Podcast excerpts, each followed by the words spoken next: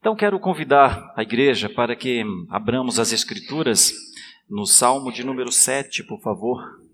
Salmo de número 7, por gentileza. Salmo 7.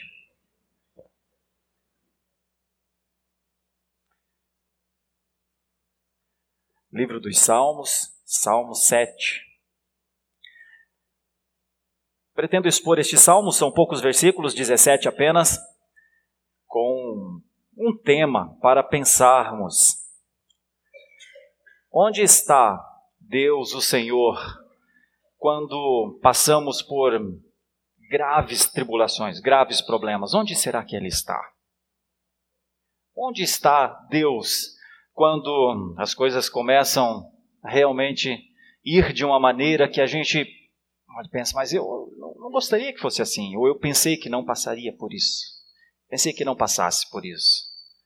O que Deus está fazendo nesta hora? Nós falamos muito que Deus é fiel, mas Deus é fiel a quem? A quem Deus é fiel? Alguns pensam que Deus é fiel à oração, ao que ora. Alguns pensam que Deus é fiel porque todas as suas promessas, sempre, absolutamente sempre, são em nosso favor. Outros pensam que não, que Deus não é e não precisa ser fiel ao, à oração, ao, ao sofrimento daquele que está passando por determinado momento. Onde Deus está? E como é a sua fidelidade? Então, esta passagem parece nos mostrar algumas coisas que talvez nos ajudem a pensar. Porque certamente nós já passamos por muitas aflições e certamente passaremos por tantas outras. Não seria coerente tentar entender onde está Deus e como Deus age nessas horas, a Bíblia nos ensina, através dos fatos narrados, nos ensina a pensar da maneira mais adequada. Este é um salmo que nos ajuda a pensar sobre a possível ação de Deus em meio a uma grande perseguição. A personagem principal aqui é o rei Davi, na sua relação com Deus. É o que nós vamos procurar aprender nessa manhã. Na relação que Davi tinha com o Senhor, como ele percebia a presença de Deus, quais eram as suas esperanças, quais eram as suas tristezas, até onde Davi tinha certeza do livramento e por quê. Isso pode nos trazer para os dias atuais uma forma de pensar corretamente sobre Deus. Quando nós pensamos corretamente sobre Deus, entendemos não só a nós mesmos, como boa parte das coisas que nos acontecem. Então vamos ver o salmo. Salmo 7.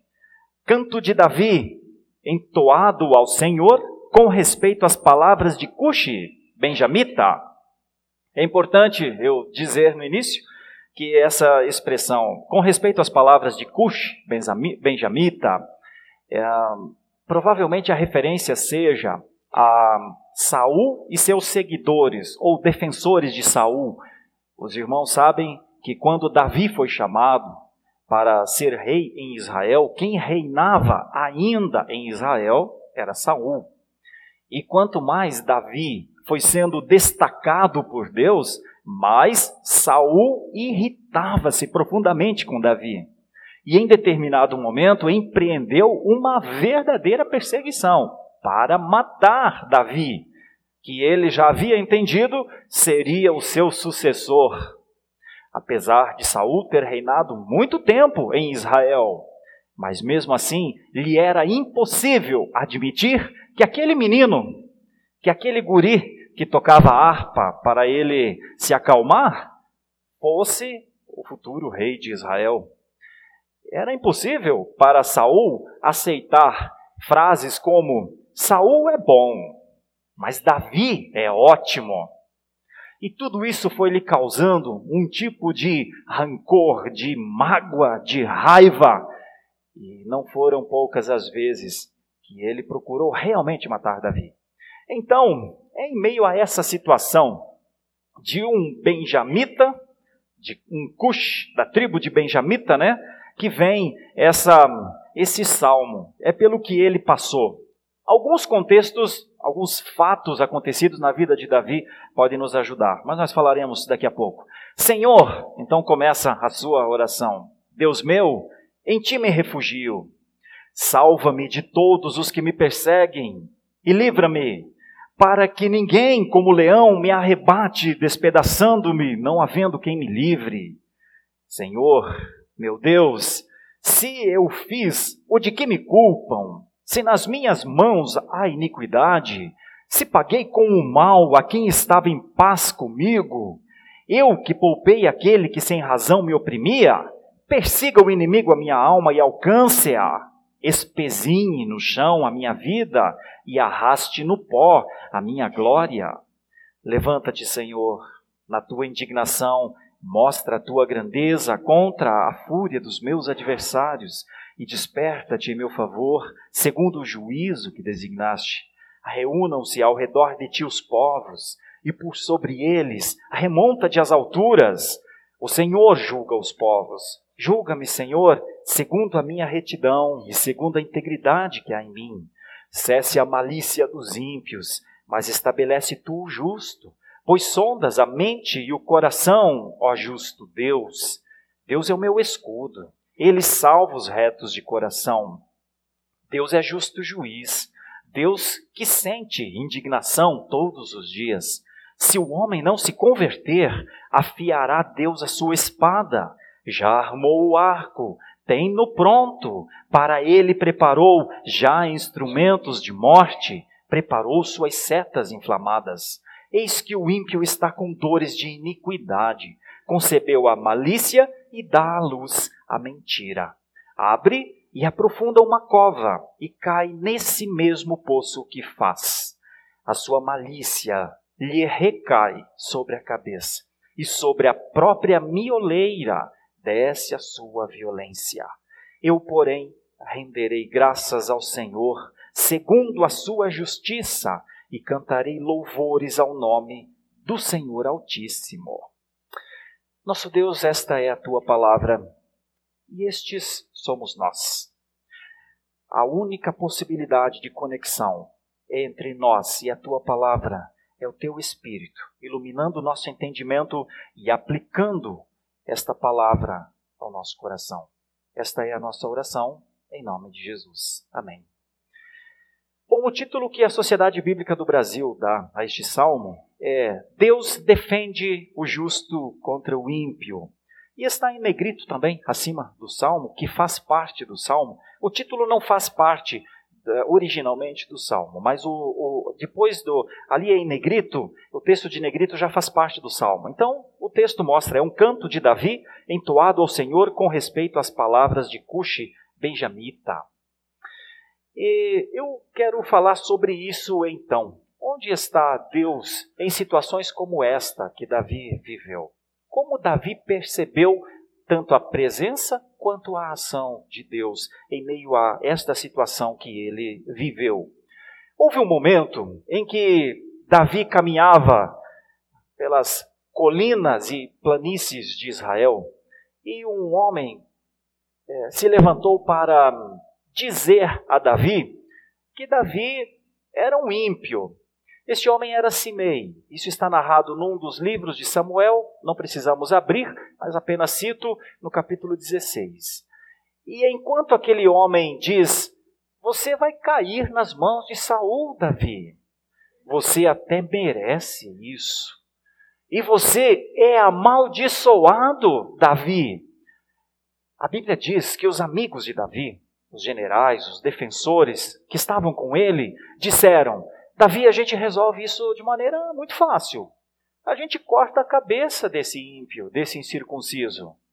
E quando tudo parecia, ou pelo menos dava-se a impressão que era isso que ia acontecer, num ato de, de de vingança, aquela calúnia, Davi não deixa os seus líderes exercerem a justiça contra aquele homem que está blasfemando. E Davi diz uma das coisas mais difíceis de serem entendidas. Davi diz aos seus companheiros: diz, olha, pode ser que ele não seja a causa dessa palavra. Pode ser que Deus fez com que ele falasse isso para mim. Pode ser que o que eu esteja ouvindo agora é o que Deus queira que eu ouça. Bom, ficou essa dúvida no ar, obviamente, mas Davi não deixou que, que assassinassem a Simei. É bem verdade que Simei teve a sua paga ao final da vida de Davi, mas não ali. Então, uma coisa que a gente pensa, vendo um salmo como este, é que Davi foi muito perseguido de muitas maneiras. De muitas maneiras mesmo. E a sua reação à perseguição, em muitos momentos, é intrigante. Porque qualquer reação à perseguição é normalmente defesa própria. Normalmente, quando nós sabemos que algum ataque vem em nossa direção, nós já criamos as nossas defesas lutadores se preparam com, com defesas, com artes mesmo de defesa. E muitas vezes alguns se defendem contra-atacando. Mas olha como Davi se defende das perseguições. Do versículo 1 até o versículo 5, pelo menos, quando ele fala sobre quem Deus é, sobre o refúgio que ele sabe que Deus é, quando ele ora e pede salvação a, si diante dos seus perseguidores, quando ele pede que não seja levado e arrastado e despedaçado por dentes fortíssimos como dentes de leões, quando ele fala da culpa, quando ele diz: Olha, se eles estiverem certos com as suas acusações, olha como Davi se defende. Ele diz: que o inimigo me persiga ou persiga a minha alma, alcance-a, espezinhe no chão a minha vida e arraste no pó a minha glória. Quem pode fazer uma oração assim ao Senhor? Só quem tem certeza que está andando nos bons caminhos do Senhor, eu acho. Quem pode dizer se as acusações que estão levantando contra mim são verdadeiras? Julga-me, Senhor, e que eles alcancem vantagem sobre mim. Quem pode fazer uma oração assim? Por isso, na defesa de Davi, ele não tem o temor de até mesmo invocar uma maldição contra si mesmo. Porque ele sabe o que fez. Porque ele sabe como viveu. E na pior das hipóteses, ainda assim, porque Davi não está fazendo uma defesa de impecabilidade do ser humano aqui. Davi não está se auto-julgando o justo dos justos. É outra coisa. Davi está demonstrando a sua vida para com Deus e a sua preocupação de fazer as coisas certas para Deus e para a sua glória. E é nessa maneira de viver que Deus cuidava dele, tanto é que ele foi chamado de um homem segundo o coração de Deus. É isso que é refugiar-se naquele que pode proteger. Então, essa é a primeira oração de Davi. Se as acusações forem verdadeiras, é certo que eu pague o preço dos meus erros. No entanto, vem o versículo 6. E a maneira como Davi conversa então com Deus é mais ou menos assim. Como em outros momentos, também no Salmo de número 3, Davi usa essa palavra: Levanta-te, Senhor. Isso não é uma ordem a Deus. Isso é um senso de quem necessita de um cuidado que homem não pode dar. Levanta-te, Senhor. na tua indignação, demonstra quem tu és, diz aqui no versículo 6. Defende-me contra os adversários. É, Desperta-te em relação ao, ao que é certo. É, Reúnam-se ao redor de ti todas as pessoas do mundo e tu te sobressais, porque tu estás acima dos povos. É isso que o versículo parece querer dizer. E Davi começa a trabalhar com o senso de justiça. O que é justo diante dos fatos? Ele diz: Julga-me, Senhor. Uma outra expressão no versículo 9: cesse a malícia, ou seja, impede a fonte dos dardos, impede aquele que lança a flecha contra mim, pois sondas a mente e o coração e diz uma das coisas mais significativas, talvez, de Davi, ele repete isso várias vezes: Deus é o meu escudo. Ele salva os retos de coração. Ele é o justo juiz.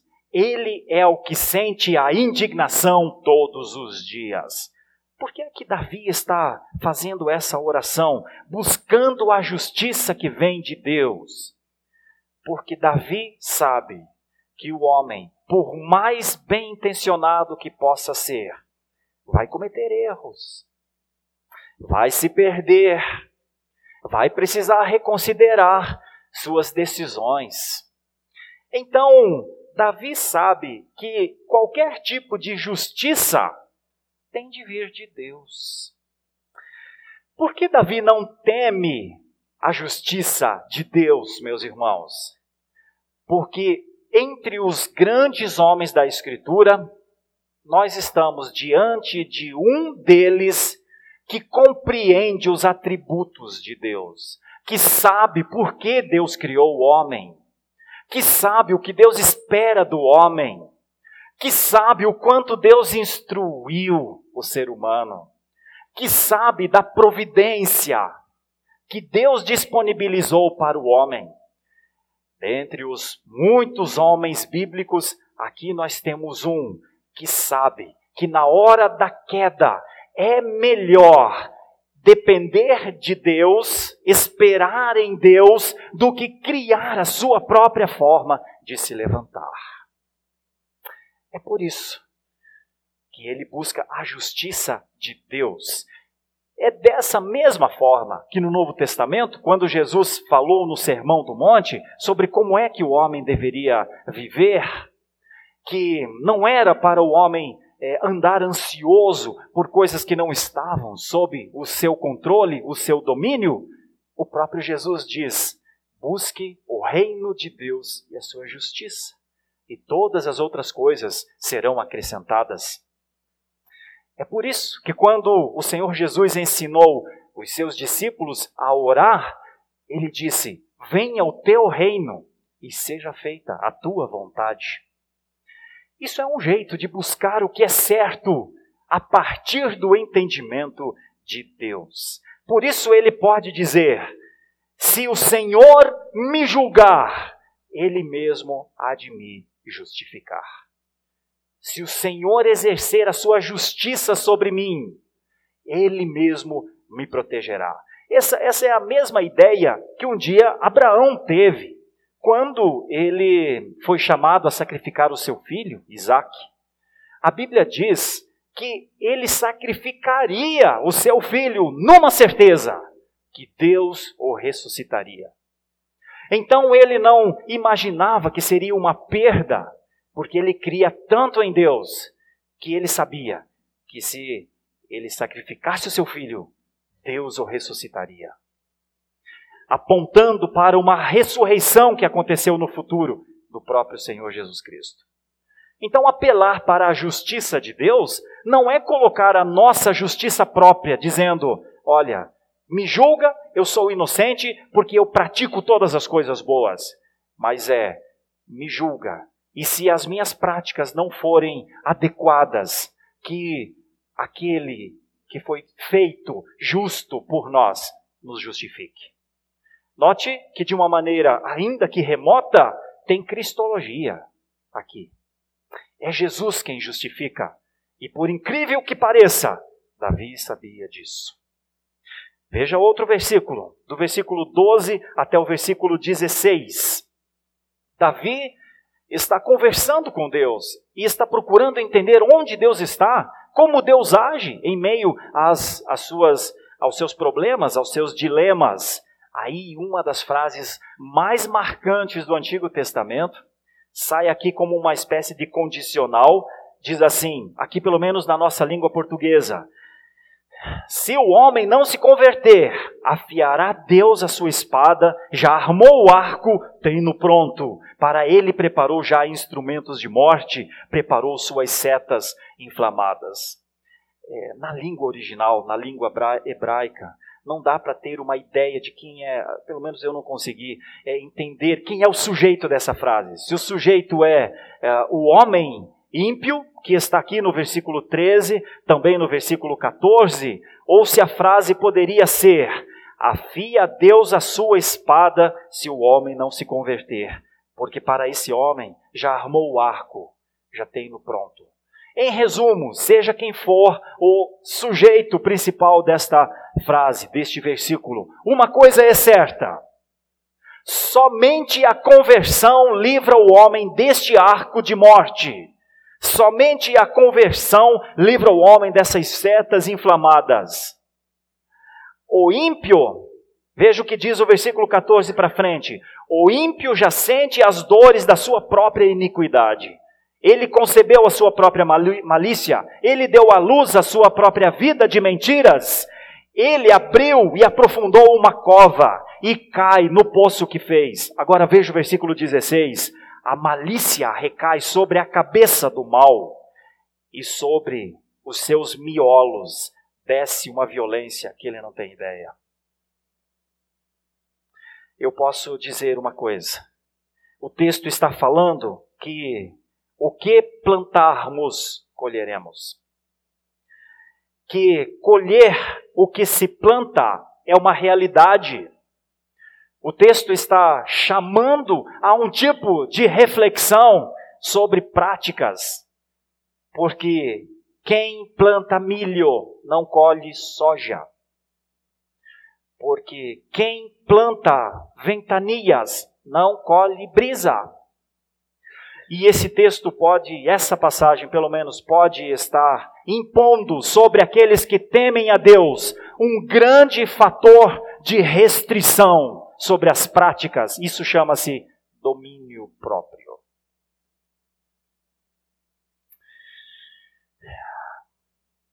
Só de pensar que a colheita é resultado da plantação já deve fazer o homem pensar no que ele quer plantar. Só de pensar que levantar uma construção depende do planejamento anterior, se foi idealizado o fundamento. Se não foi idealizado o fundamento, já deve levar a ideia das consequências. Então, Davi é este homem que parece compreender como Deus age em meio às inúmeras situações da sua vida. É por causa disso que ele não teme invocar até mesmo uma possível maldição sobre si. Porque ele entende que estava inocente das suas acusações. É por isso que ele busca a justiça que vem de Deus, porque ele estava nessa caminhada de retidão diante do Senhor.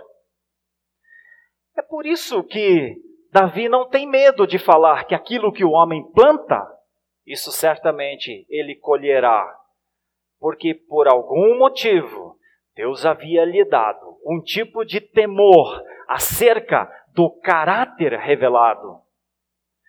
Davi sabia que Deus continuaria fiel ao seu caráter revelado. Talvez Davi conhecesse mais a Deus do que a si mesmo. E isso nos leva à conclusão, então, no versículo 17.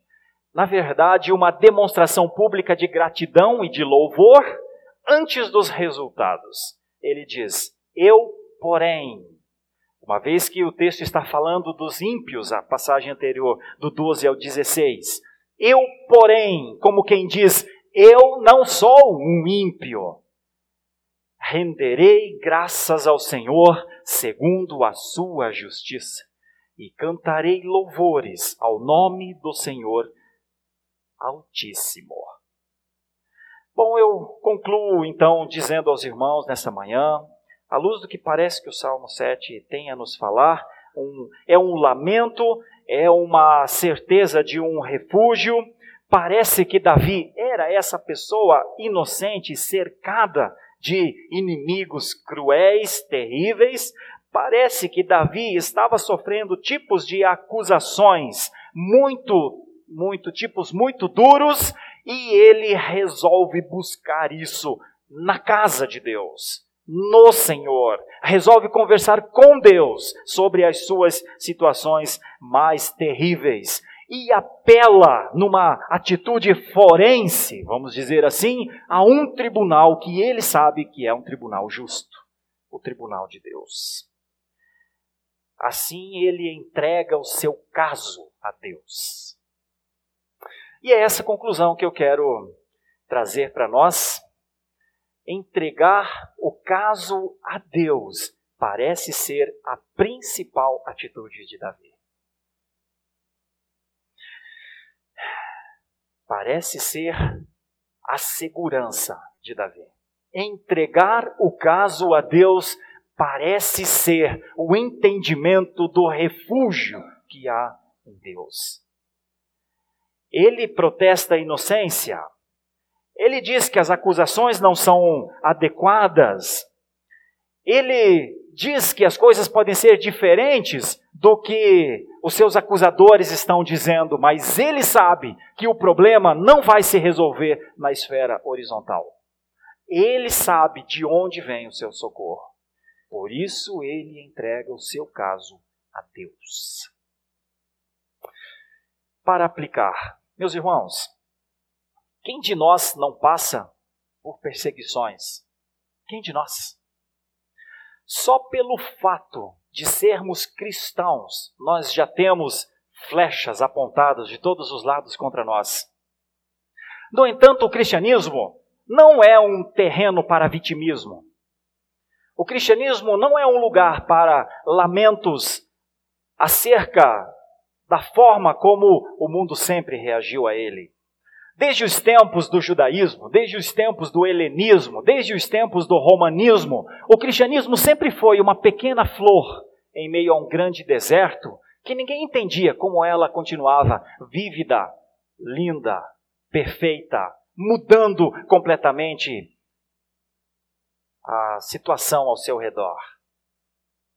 O cristianismo sempre foi um grupo de pessoas que, por uma ação divina, teve sua mente aberta para reconhecer quem Deus era e, ao mesmo tempo, para reconhecer quem o homem era. E nesse entendimento do reconhecimento de Deus e da sua santidade, de todos os seus atributos, das suas perfeições, o homem se percebe um pecador necessitado mas uma coisa que Davi ensina, e que foi claramente é, ministrada no cristianismo, é que estas pessoas são guardadas por Deus de uma forma miraculosa. E apesar de parecer que elas não vencerão, não chegarão ao final, mas elas chegam. E elas perpassam todos os vales escuros, e as flechas sibilam de todos os lugares, e eles permanecem na caminhada. Talvez não haja povo mais resiliente do que o povo de Deus, porque ele não tem armas físicas para se defender. As suas armas são as verdades de Deus, a confiança em Deus. As suas defesas são o conjunto de ações de Deus na história que sempre conduziu o seu povo, faz, a, faz o mar se abrir, faz o outro rio se abrir, faz com que cidades caiam ao toque de trombetas, faz com que aquele povo avance e domine uma terra inteira. Faz com que esse povo levante um tabernáculo, um templo e formule a igreja pela providência do próprio Deus, para não morar mais em construções físicas, para morar no coração deste povo. E este povo anda como igreja, não uma construção, mas um povo que adora, que na presença do Senhor encontra o seu refúgio. Não é um povo muito grande, sabe? E quanto menor é esse povo, mais assusta a sua vitória. Porque é um povo imparável. É um povo que caminha para aquele momento da glória final, que tem uma coroa esperando cada um chegar. É lá, naquela persistência final, que Deus encontrará o seu povo. Por isso a orientação é: persevera. Olha para quem Deus é, mais do que para quem eu e você somos. Porque o que somos, até o que somos, somos porque Deus nos fez. Eu fico imaginando como pensam os ímpios em relação a isso. Provavelmente, ao me ouvirem falar, pensam: não é assim. Provavelmente, ao ouvirem a pregação evangélica, se não se converter, tem um arco apontado para você. Ele pensa: a Bíblia foi escrita por homens. Isso são ideias que pessoas se levantam. Eu digo: paga para ver. Todos aqueles que não confessaram, que não foram convertidos ao Senhor para receberem a justiça dele, Cristo é a justiça dele, paguem para ver. Paguem com suas próprias vidas para ver. Graças ao Senhor, nós temos Jesus. Por isso não nos orgulhamos, não há soberba em nós. Há conforto, há segurança. É diferente.